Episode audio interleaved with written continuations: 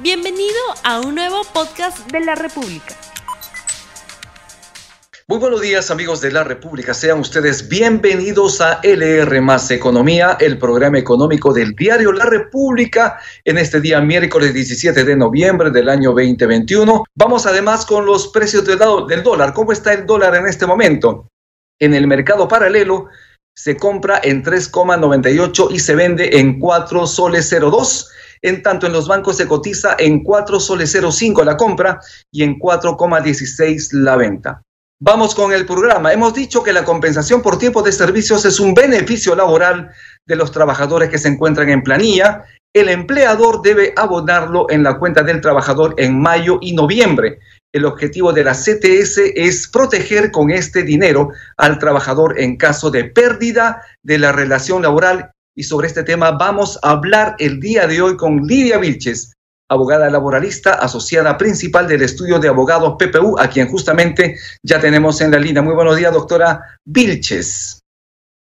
Hola, Rumi, ¿cómo estás? Buen día, gusto de saludar. Amplíenos un poquito más qué es la CTS, en qué consiste este beneficio laboral para los trabajadores. Claro que sí, Remy. De hecho, tu introducción fue bastante, bastante completa. La CTS es un beneficio social creado por ley que nace con la finalidad de sustituir de alguna manera un seguro de desempleo que no existe en el Perú.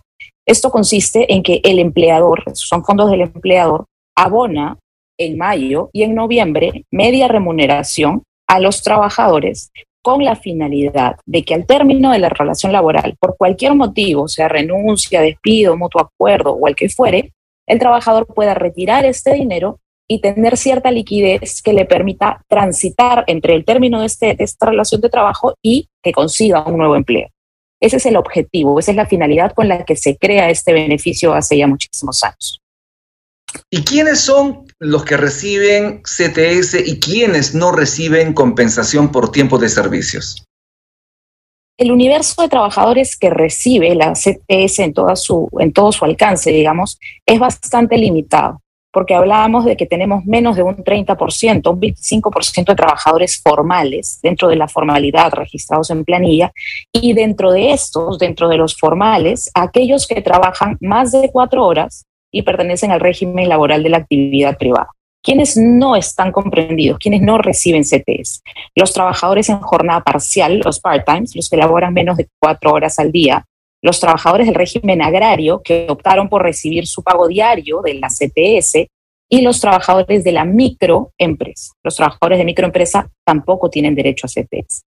Y dentro del universo de informales, evidentemente, están fuera todas las personas que prestan servicios indebidamente a través de honorarios profesionales, recibidos por honorarios, los practicantes profesionales, profesionales, pasantes, etcétera, los trabajadores del sector público que no pertenecen al régimen de la actividad privada, los trabajadores CAS, etc. Esto es LR Más Economía. Estamos hablando, conversando con una abogada laboralista sobre los beneficios también de contar con una compensación por tiempo de servicios.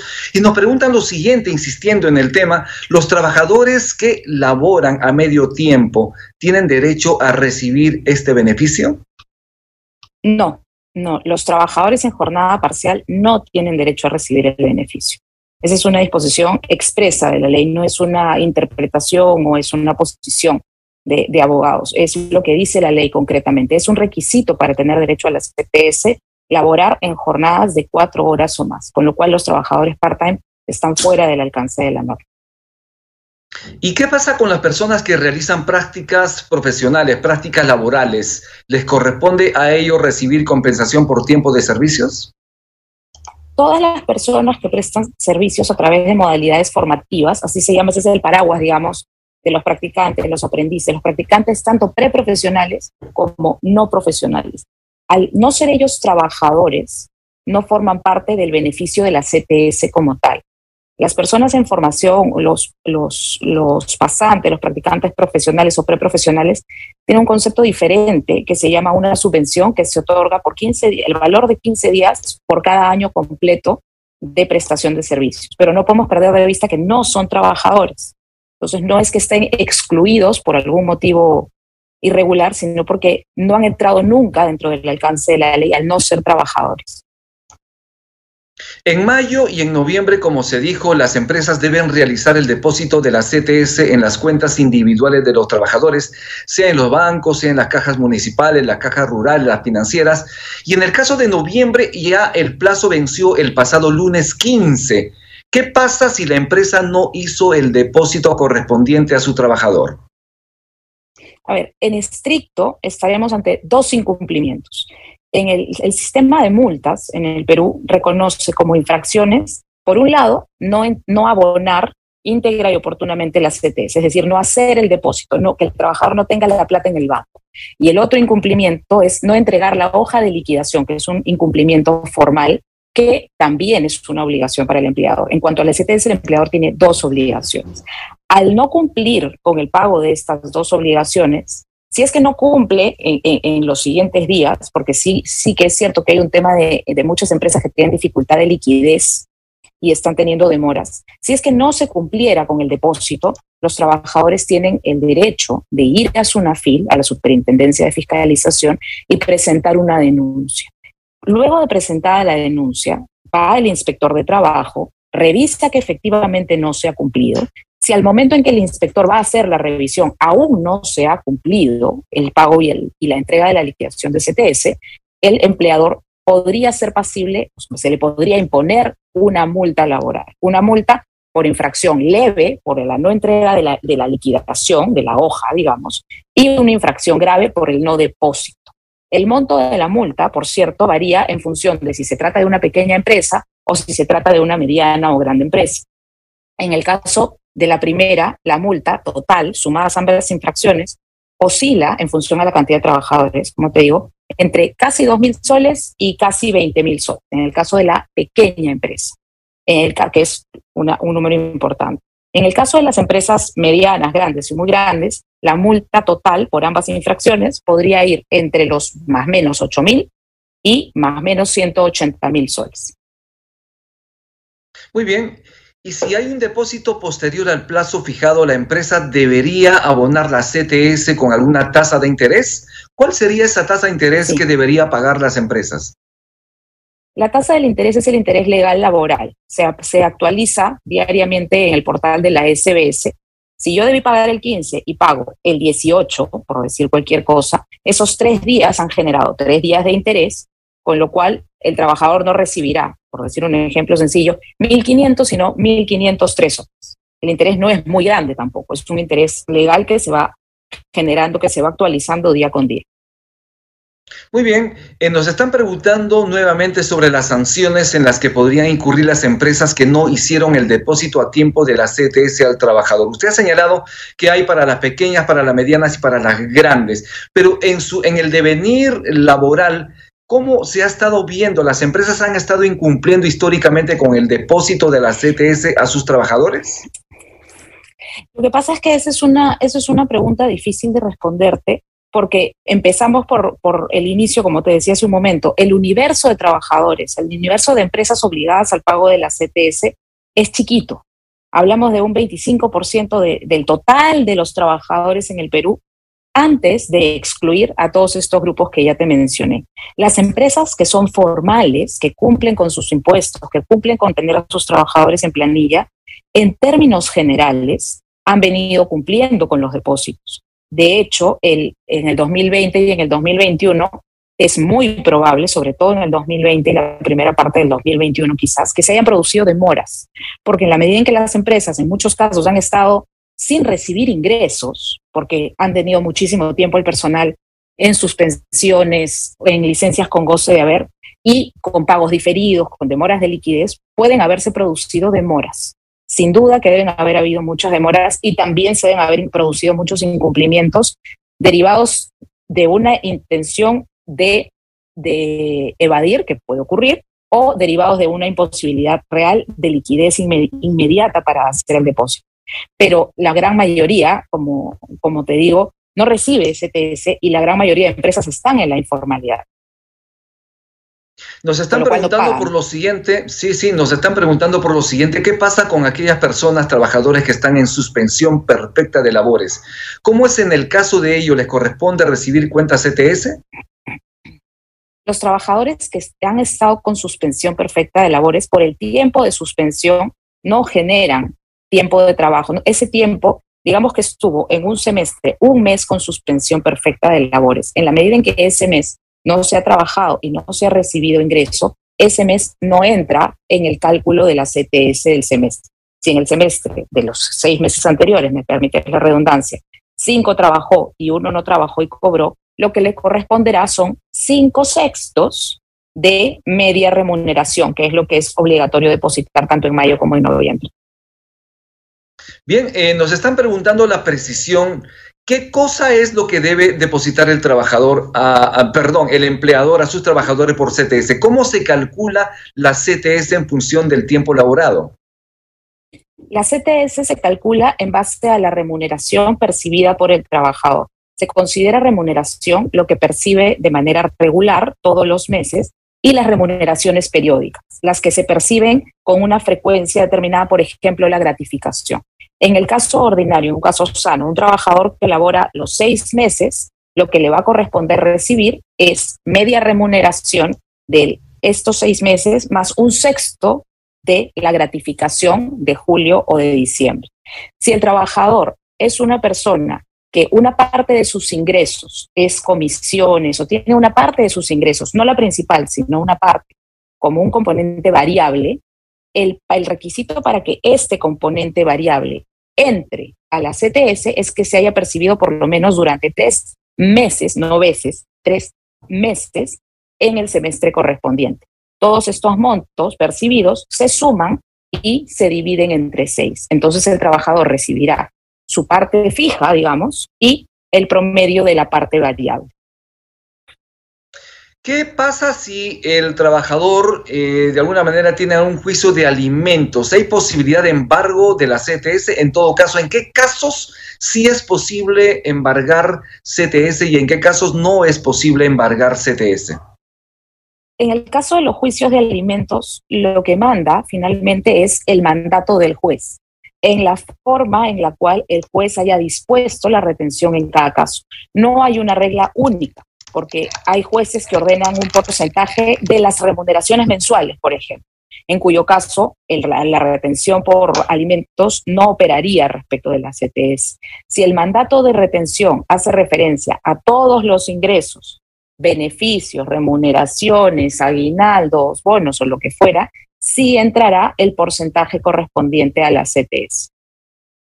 Tenemos una pregunta desde las redes sociales de la República, nos preguntan, nos señalan lo siguiente, ¿qué pasa si entré a trabajar un 10 de octubre? ¿Corresponde o no recibir CTS? Eh, en este caso, en el caso del, del, trabajador que entró el 10 de octubre, le va a corresponder, le va a sumar en el siguiente semestre, porque el cálculo se hace, tienes que haber tenido un mes completo de servicios al cierre de octubre. Entonces, al 14 de octubre, entre el 10 de octubre y el 31 de octubre, evidentemente no se ha cumplido todavía un mes de servicios y por tanto no entra al cómputo de la CTS de noviembre. Para la CTS del próximo mayo sí que entrará los seis, las seis, los seis sextos del medio sueldo. ¿Qué nos puede comentar de lo siguiente? Y es que hay una ley del Congreso que dispone, que permite el retiro de hasta el 100% de la CTS y esto vence el 31 de diciembre próximo. ¿Es una, ¿Es una medida adecuada en principio para hacer frente a la emergencia sanitaria? Lo que pasa es, es que la CTS, Rumi, es un beneficio que se ha utilizado de manera incorrecta y se ha utilizado de manera, de manera irresponsable por nuestras autoridades a lo largo de los años, no solamente en esta última habilitación, sino desde hace muchos años. La CTS, como hablábamos al inicio, es un beneficio de previsión. Tiene por finalidad que si yo me quedo sin trabajo hoy, tenga un chanchito en el banco que me permita subsistir, no que me permita comprarme una televisión de 80 pulgadas para ver mejor el fútbol, sino que me permita comer, pagarme alquiler, pagar mi comida pagar mis estudios o los estudios de mis hijos. A lo largo de los años este beneficio se ha ido liberando en distintas, en distintos momentos, de distintas formas. Y lo cierto es que al liberarla al 100%, ya a este momento, mientras estamos hablando, debe haber muy poca gente que tenga su CTS intacta, lista para cumplir la finalidad para la cual se creó. La gente ha ido aprovechando para retirar el dinero y es una medida que en la medida en que alcanza realmente un universo pequeño de trabajadores que ya está en la formalidad, que ya recibe mensualmente un sueldo, recibe semestralmente una gratificación, abrirla de manera integral para que los trabajadores sin ninguna necesidad eh, concreta que tengan que demostrar puedan retirar todo lo que tengan en el fondo, en lo personal no me parece una medida adecuada. Si es que se fuera a retirar, si es que el trabajador en su libertad considera que quiere retirarlo, lo más prudente en todo caso sería utilizarlo para pagar deuda cara, para pagar deuda de tarjeta de crédito, para pagar préstamos que tengan tasas de interés altas y no para un uso, un uso innecesario del beneficio que lamentablemente vemos que ocurre todos los mayos y noviembres. Bien, esto es LR Más Economía, el programa económico del diario La República. Se está analizando el fondo CTS y es importante que usted tome en consideración las recomendaciones de los expertos. Sobre este tema, fundamentalmente, doctora, ¿cuáles son esas recomendaciones que usted haría de manera sencilla a las personas que tienen cuenta CTS respecto a este dinero y cómo hacer, obviamente, que el dinero crezca más y que tenga mejores rendimientos? A ver, lo primero es desde el momento de la elección del fondo. ¿Dónde voy a depositar mi dinero? Tengo que ver dónde depositar mi dinero, no necesariamente en el banco que me quede más cerca de la casa o el banco que, sea más sencillo, sino tendría que buscar hacer una revisión de cuál me da una mejor tasa de interés. ¿Qué banco me paga más por mi dinero depositado en él? ¿Qué banco, qué caja o qué financiero? Lo segundo es que revise si esta entidad tiene cierta solvencia, está registrada, evidentemente tiene que estar registrada para recibir fondos, pero si es una entidad que me produce confianza como usuario. Eso por un lado. Y por otro, en cuanto al momento de disponer de la CTS, como, como les digo, es importante disponer de ella solo si existe una verdadera necesidad, no, no las ganas que podemos tener naturalmente todos de comprar una mejor tele o de comprar una, un, algún artefacto más moderno o una cuota inicial para cambiar un vehículo o algo por el estilo que en este momento no necesita. Si se necesita, lo importante es hacer un uso inteligente. Repito, pagar deuda de tarjeta de crédito, por ejemplo, que es la deuda más cara que cualquiera de nosotros podría tener, sería el mejor uso que se le puede dar al dinero de la CTS si se decide retirar. O de lo contrario, mantener el fondo de previsión, que sería lo ideal, para que no pierda la finalidad, porque realmente cuando uno lo necesite, cuando se quede sin trabajo, es cuando más, más va a sentir la falta de este beneficio y más se va a arrepentir de haberlo gastado de manera irresponsable anteriormente. Sí, además es necesario indicar que solo hasta el 31 de diciembre hay la posibilidad de retiro de hasta el 100% de la CTS. ¿Cree usted, y para finalizar, que esto podría ampliarse a través de una decisión del Congreso? Sí, sí. Como te digo, la CTS ha sido el juguete político de los últimos 20 años. Entonces, de repente, y además esto de por única vez, lo hemos escuchado un montón de veces como lo del aporte de la gratificación, la bonificación extraordinaria, que se dio por única vez, creo que en el 2005, y seguimos como por única vez ya 16 años. Entonces sí es una posibilidad de que se amplíe o que se amarre con la emergencia sanitaria o que se busque algún motivo para mantener esta, esta liberación del 100% o hasta julio del próximo año o hasta diciembre del próximo año. Es una posibilidad real, sí. Bien, muchísimas gracias. nuevamente le agradezco mucho su participación, doctora Lidia Vilches, en el programa. A ti, que estés muy bien. Bien, muchísimas gracias por su participación en LR Más Economía. Estuvimos con la doctora Lidia Vilches Garcés, abogada laboralista, asociada principal del estudio de abogados PPU. Y nos vamos ya.